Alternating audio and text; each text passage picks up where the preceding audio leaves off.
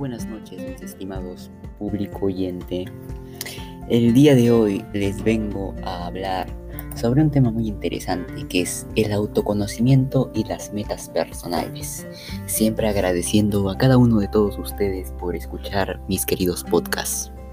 A continuación, les empezaré diciendo, como ya saben, con algunas preguntas sobre el autoconocimiento y metas personales que me han ayudado a mí de mucho para reflexionar y pensar en lo que puedo ir haciendo en esta pandemia y qué no me debe limitar, así como cómo puedo seguir siendo más autoeficaz. A continuación comenzaré a decirlas. La primera pregunta es, ¿te consideras una persona autoeficaz? ¿Por qué? Personalmente yo dije que sí. ¿Por qué? Lo dividí en dos.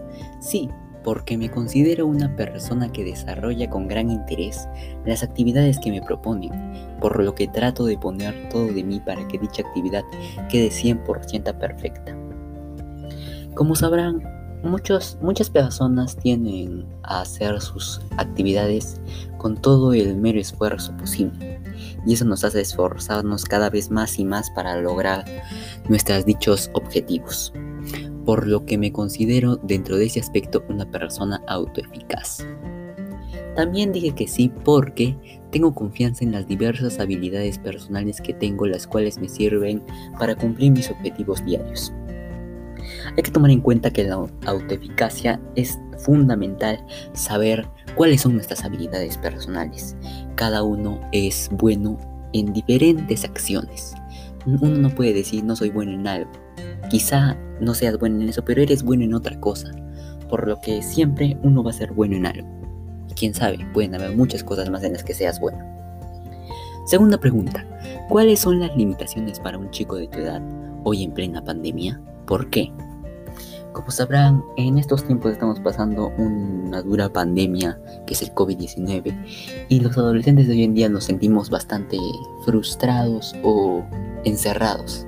A continuación empezaré a decir cuatro de las cuales limitaciones están pasando en los adolescentes de hoy en día. Número 1. La socialización. ¿Por qué? Porque un adolescente se caracteriza por estar en constante compañía y trata de hacer de todo por no quedarse solo.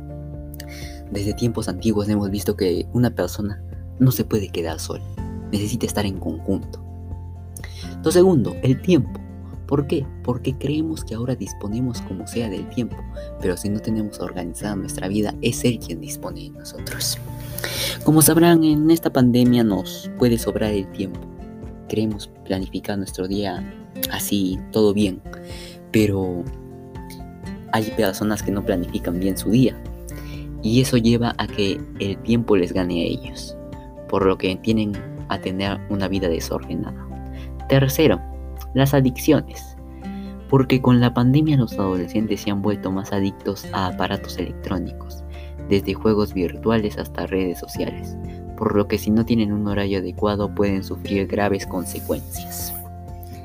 En este tiempo, si bien es cierto, nos encontramos en bastante virtualidad, pero debemos de aprovechar para algo bueno, no simplemente para juegos virtuales ni para redes sociales.